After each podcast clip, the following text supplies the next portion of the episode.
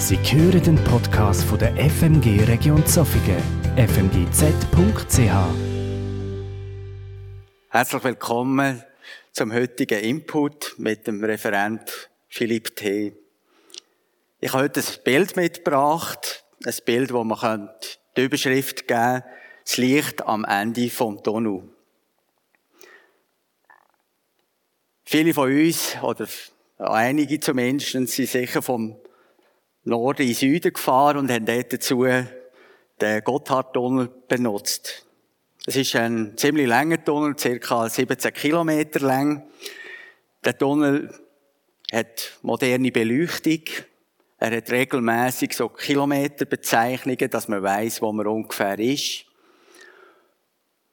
Und gleich, wenn man im Tunnel innen ist, hat man so das Gefühl, die Wände sind noch es ist eine Art wie einengend und man hofft einfach, dass man in diesem Tunnel innen keine Panne hat, dass es keinen Stau gibt, dass alles gut geht.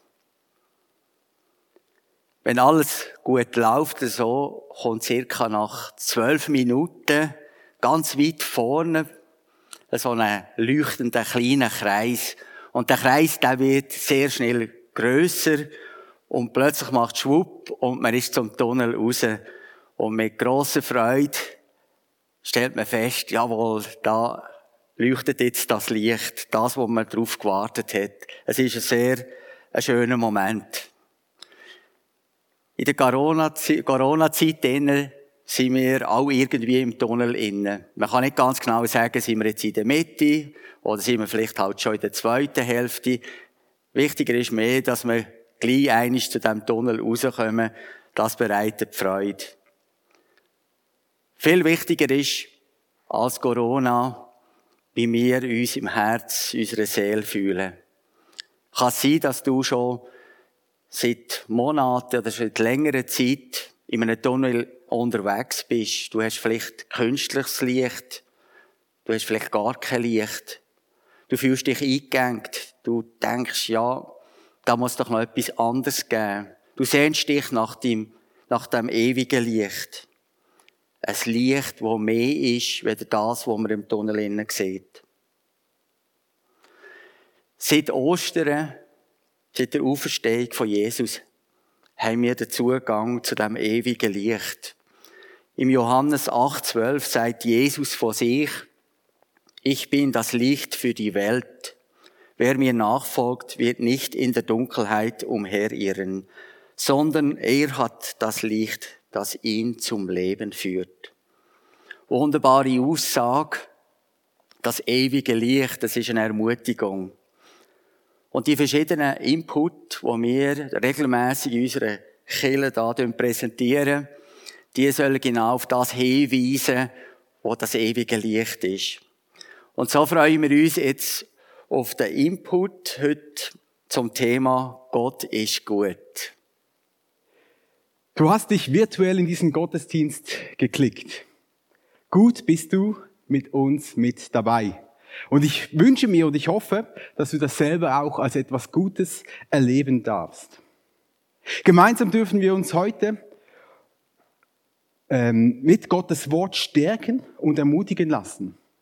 Und genau dieses Wort, dieses verbindet uns ja weit über diese virtuelle Welt hinaus.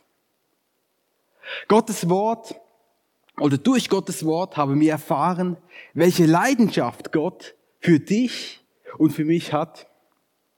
Sein Wort klärt auf, dass Jesus Christus, der Sohn Gottes, vor mehr als 2000 Jahren als Mittel sein Leben gab, damit wir heute in seiner Gegenwart leben und in seine Gegenwart treten können. Und ich bin überzeugt, dass Gott heute noch der gleiche ist. Warum? Denn die Bibel sagt im Hebräerbrief, dass er gestern, heute und in alle Ewigkeit derselbe Gott ist. Gott verändert sich nicht, sondern er möchte dir auch heute ganz persönlich begegnen. Bist du bereit, ihm dein Vertrauen zu schenken? Bist du bereit, dich auf ihn einzulassen, auf ihn zu hören? Dann bete mit mir. Jesus Christus, ich danke dir, dass du da bist. Dass du gegenwärtig bist auf der ganzen Welt gleichzeitig. Ich danke dir, dass du uns dein Wort gegeben hast. Und ich danke dir, dass wir aus deinem Wort herauslesen, dass du ein guter Gott bist und dass du gut handelst. Und ich bitte dich, dass du auch heute Morgen gut an uns handelst, dass wir dein Wort verstehen und mehr von dir erfahren und näher zu dir hin rücken dürfen. Amen.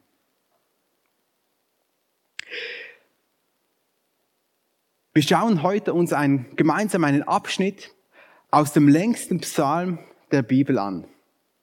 Die Psalmen begeistern mich persönlich immer wieder, weil sie aus dem Leben, aus dem Herzen von Menschen geschrieben wurden, welche mit Gott unterwegs waren.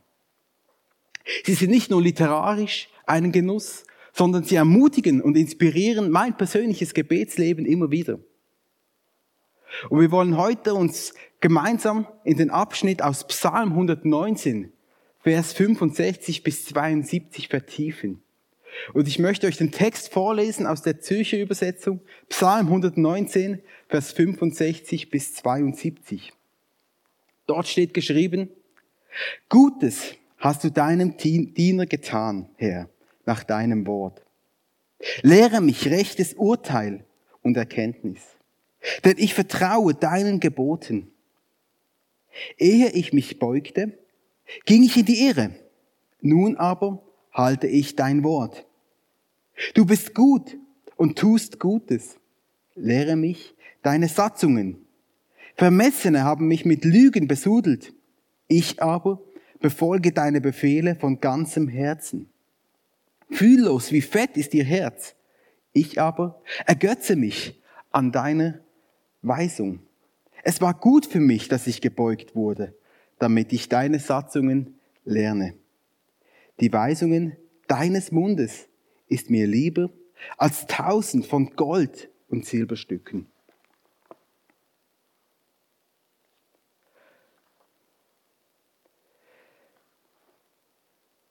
Aus diesem Abschnitt ist mir der Vers 68 so richtig nahe gekommen und deswegen habe ich den auch als Predigtthema über diese Predigt gesetzt. Du bist gut und du tust Gutes. Du bist gut und du tust Gutes. Wenn wir uns das so auf der Zunge vergehen lassen, kommt da doch auch die Frage, ist dies wirklich so? Ist dies immer so? In Zeiten, wo es mir gut geht und alles mehr oder weniger stimmig ist, kann ich diese Frage einfach beantworten. Ja, das singe ich gern ein Halleluja. Und doch was ist, wenn alles anders kommt als erwartet? Anders als erwartet kam ja auch diese Pandemie, wo, wo wir mittendrin stecken. Plötzlich geraten gewohnte Abläufe durcheinander. Schulunterricht zu Hause. Gottesdienste werden zu Videobotschaften. Begegnungen nur noch auf Distanz. Die Herzlichkeit kommt nicht mehr wirklich zum Ausdruck. Im Internet schwirren Theorien herum. Viele Wisser und Besserwisser melden sich zu Wort. Sie haben Erklärungen für die jetzige Situation. Doch was ist mit der Wahrheit? Ist diese in diesem Meer von Unwahrheiten überhaupt noch zu finden? Der sich sonst so überlegene, überlegen fühlende, aufgeklärte Mensch kommt jetzt an seine Grenzen. Und das weltweit. Und genau dort kommt oftmals auch die Frage auf, weshalb lässt Gott dies überhaupt zu? Warum führt ein guter Gott mich an meine Grenzen? welche sich nicht gut anfühlen. Ist Gott überhaupt gut oder rede ich mir das nur ein? Gott ist gut und er tut Gutes. Wenn ich von etwas Gutem spreche, ist es meist an irgendeine Handlung gebunden. Zum Beispiel, das hast du gut gemacht.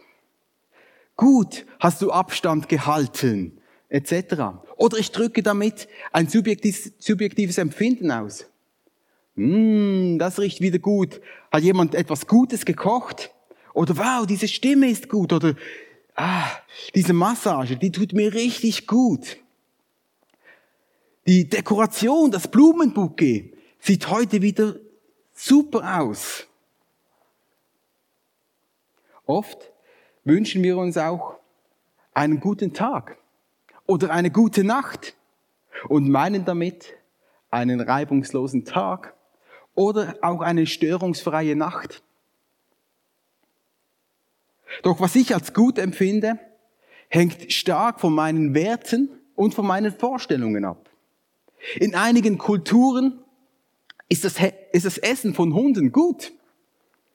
Bei uns kommt das nicht so gut an. Einige finden den Lockdown gut, dass wir uns isolieren und abgrenzen. Andere weniger. Wir Menschen haben wie kein objektives Empfinden für gut. Wir sind unfähig dazu, etwas objektiv als gut zu bezeichnen. Der Einzige, welcher außerhalb von unserem Denken dies objektiv bestimmen kann, ist Gott selber. Die Bibel beschreibt ihn als absolut gut. Im 1. Johannes 1, Vers 5 sagt die Bibel, Gott ist Licht und Finsternis ist keine in ihm. Hast du schon mal versucht, einen Schatten auf eine Lichtquelle zu werfen? Es ist nicht möglich, weil Gott ausschließlich Licht ist und ausschließlich gut ist. Wäre Gott nur auf dem Etikett gut, dann würde er seine Gottheit verlieren.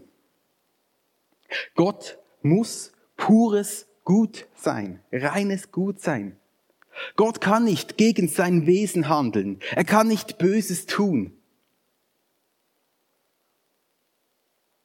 Diejenigen, die sich ein bisschen mit Schmuck auch auskennen, die wissen, dass auch Goldschmuck nicht einfach aus reinem Gold besteht, sondern da ist irgendein Metall drin, das vergoldet wurde. Deswegen kommt es auch vor, wenn man das nicht richtig pflegt, dass es oxidiert und kaputt geht und dann so, so der wahre ähm, Bestandteil von diesem Schmuckstück zum Vorschein kommt. Doch bei Gott ist das nicht so. Er kann sein Wesen nicht ändern, weil er, weil er ist reines Gold. Er ist reines Gut. Bei ihm kommt nichts anderes heraus als gut. Deswegen schreibt der Psalmist auch, Gott ist gut und er tut Gutes. Interessant ist nun, dass der Psalmist nicht nur menschlich gesehen gute Situationen erlebt hat. Ich lese nirgends in diesem Psalm von einem sorgenfreien Leben, von Wohlstand und von Reichtum. Ich lese aber davon, dass der Psalmist Demütigen, Demütigungen, Beugungen durch Gott erlebt hat. Dass er von Menschen mit Lügen besudelt wurde.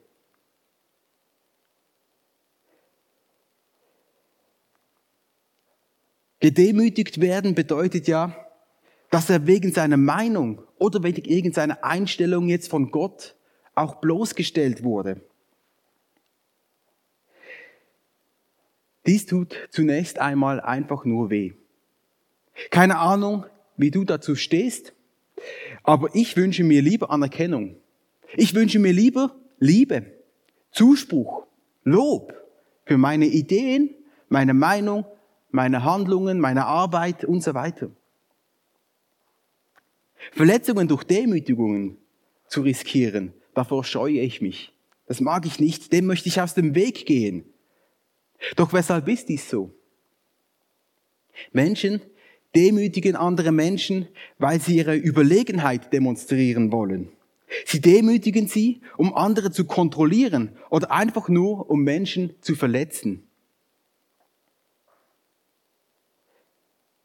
Die Bibel ähm, sagt da passend auch zu diesem gottlosen Verhalten in Römer 3, Vers 12, da ist keiner, der Gutes tut. Auch nicht einer. Das ist niemand, der von sich aus etwas Gutes tut. Das ist keiner. Menschen demütigen andere Menschen, weil sie einfach verletzen wollen. Doch weil Gott pures Gut ist, sind auch seine Motive absolut gut. Deswegen empfindet der Psalmist jetzt hier die Demütigung durch Gott auch als etwas Gutes.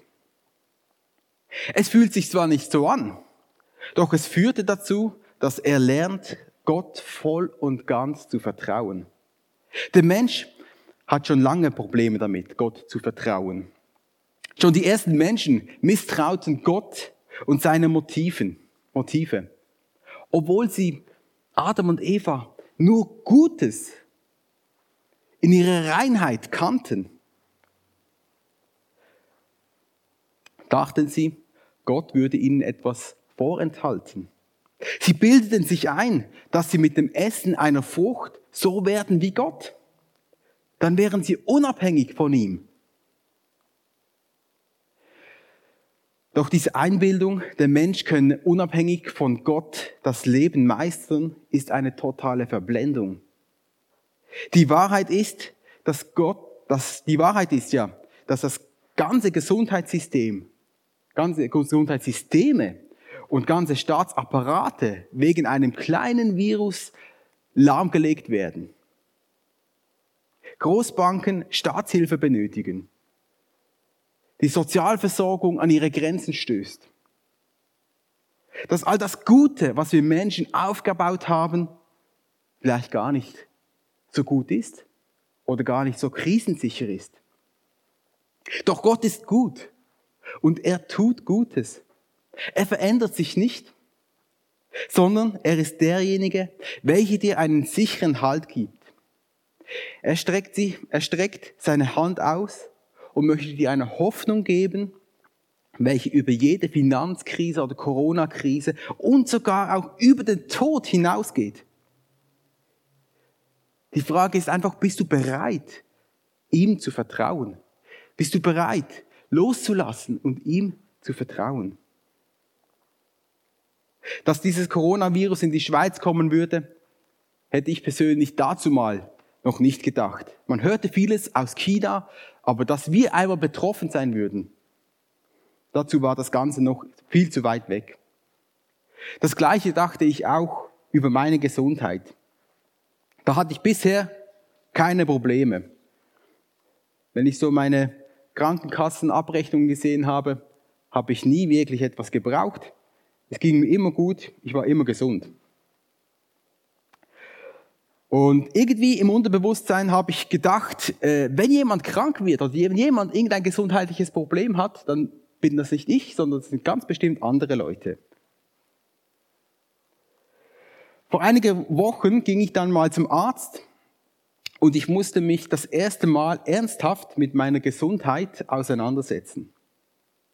Plötzlich konnte ich nicht mehr darauf vertrauen, dass mein Körper weiterhin so funktioniert, wie er bisher funktioniert hat. Und plötzlich kommen einem, einem Gedanken, gehen einem Gedanken durch den Kopf und die Frage, handelt Gott jetzt hier richtig?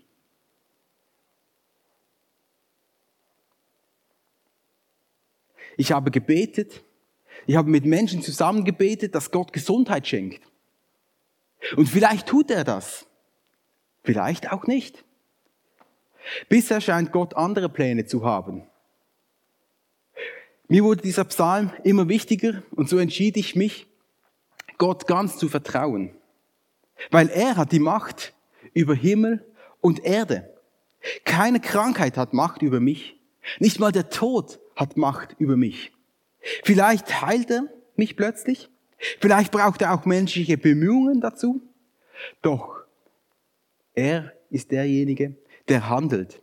Und genau das gibt Trost, Ruhe und Frieden. Ja, sogar Freude, Entspanntheit, dass ich weiß, egal in welcher Situation ich mich befinde, wenn ich ihm vertraue, der, der absolut pures, reines Gut ist, dann kommt es gut, auch wenn es sich vielleicht nicht in erster Linie so anfühlt.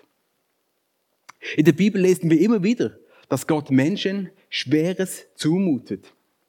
Doch diese Zumutung ist, ist äh, doch in jeder dieser Zumutung ist Gott mit dabei.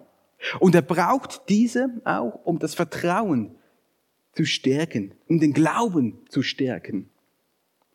Die Geschichte von Abraham, ähm, welcher, welcher von Gott den Auftrag erhält, seinen Sohn Isaac zu opfern. Diese geht mir immer sehr nahe. Weil Abraham bekommt einen Auftrag, seinen eigenen Sohn ähm, loszulassen und Gott abzugeben. Es ist eine unglaublich schwierige und aus menschlicher Sicht völlig unguter Auftrag von Gott. Doch Abraham glaubte, dass Gott gut ist und dass Gott gut handelt. Und er befolgte Gottes Anweisungen. Im letzten Moment sagt dann Gott Stopp. Doch dieses Vertrauen von Abraham, diese Prüfung für Abraham war nötig, damit sein Vertrauen gestärkt wird zu Gott. Und damit Gott mit ihm Geschichte schreiben konnte. Abraham wurde der Grundvater nicht nur vom jüdischen Volk, sondern durch Jesus Christus auch für unzählbare Anschar von, Schar von Menschen, die Jesus nachfolgen. Oder auf Jesus Christus selbst. Total ungut, dass Gott seinen Sohn für uns Menschen am Kreuz hinrichten lässt. Wäre dies eine menschliche Geschichte, hätte der Held überlebt und alles Böse einfach vernichtet. Doch das Kreuz, das war nötig, damit meine Gottlosigkeit abbezahlt wurde und ich Vergebung erhalten kann. Es war nötig, damit Gott seine Macht über den Tod zeigen konnte, indem Jesus am dritten Tag auferstand. Alles, was Gott tut, ist gut, auch wenn es sich nicht immer so anfühlt. Und es lohnt sich, ihm zu vertrauen, denn er möchte, denn er möchte etwas Gutes auch aus deinem Leben machen. Etwas richtig Gutes. Bist du bereit dazu?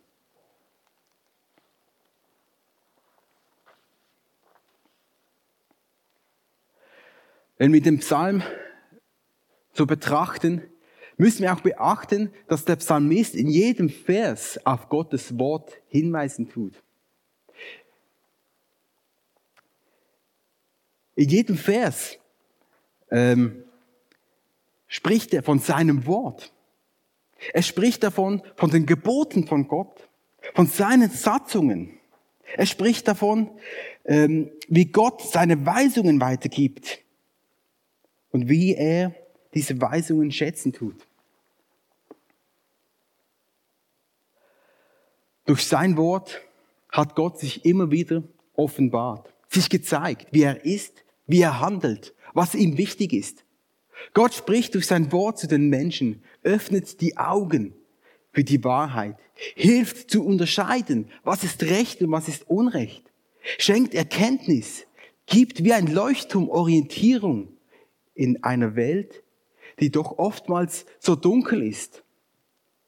Oder ist vielleicht auch wie das Licht am Ende des Tunnels. Lügen werden durch Gottes Wort enttarnt und die Wahrheit wird gestärkt. Während die Welt auf materielle und egoistische Werte setzt, lehrt Gott Werte, die auch in einer Krise bestehen. Jesus Christus spricht selber, schau, Himmel und Erde, die werden vergehen, aber meine Worte, die werden nicht vergehen. Gott spricht, er lernt, er lehrt den, der bereit ist zuzuhören und ihm zu vertrauen.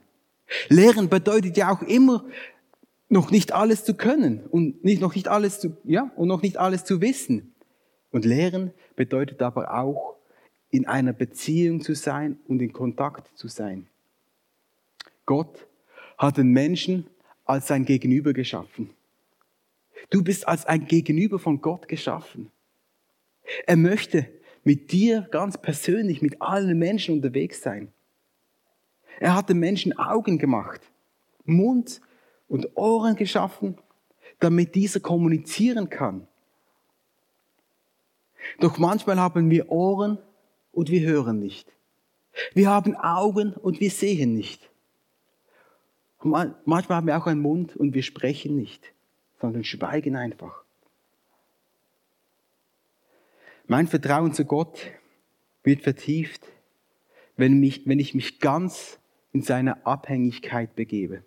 Wenn ich mich fallen lasse, mit ihm spreche, mich vor ihm beugen lasse, erbauen lasse und so weiter. Letzte Woche waren wir mit unseren Kids auf einer kleinen Wanderung. Wir waren ja nur zwei Personen und vier Kinder, das ist noch erlaubt. Und dabei gingen wir durch eine Schlucht, wo sich an einer kurzen Stelle ähm, ein, ein ziemlich ein steiles Stück, äh, ähm, ja, ein ziemlich ein steiles Stück war. Und dort an diesem Stück hingen Seile runter. Das heißt, die Kinder konnten sich dort abseilen. Natürlich wollten dies alle. Es hörte sich auch nach Abenteuer an. Yes, abseilen, etwas anderes als wandern. Und beim Abseilen ist es wichtig, dass man sich so richtig auch ins Seil reinhängt und äh, praktisch so an dieser Wand runterläuft. Doch dieser Schritt, der braucht Mut. Wenn man sich so richtig ins Seil reinhängen will, der braucht Mut. Und obwohl ich meinen Kindern erklärt habe, wie das funktioniert und wie sie am besten jetzt diesen, diesen steilen Hang runterkommen und wie sie das am besten machen, ähm, haben sie das nicht so richtig geglaubt. Ähm, so konnte ich beobachten, wie sie auch ein bisschen zögerten. Die einen gingen ein bisschen schräg nach unten, schauten immer auf ihren Tritt, ob alles richtig ist, ob alles hält, ob sie jetzt richtig laufen oder nicht. Und das ist ziemlich unbequem so. Doch wer sich in die Abhängigkeit von Gottes Seil hängt, der erlebt, wie es trägt. Der erlebt, wie es trägt, auch wenn es ganz, ganz steil nach unten geht und es schwierig wird. Mir persönlich ist es in diesem Psalm wichtig geworden, dass ich mutiger sein möchte. Mutiger mit Gott unterwegs sein. Mutiger beten. Nicht nur, Gott, bitte bewahre mich vor Unglück, sondern ich möchte vielmehr auch beten, Gott, gebrauche mich, egal was es kostet. Denn ich weiß, du bist gut und du machst es gut.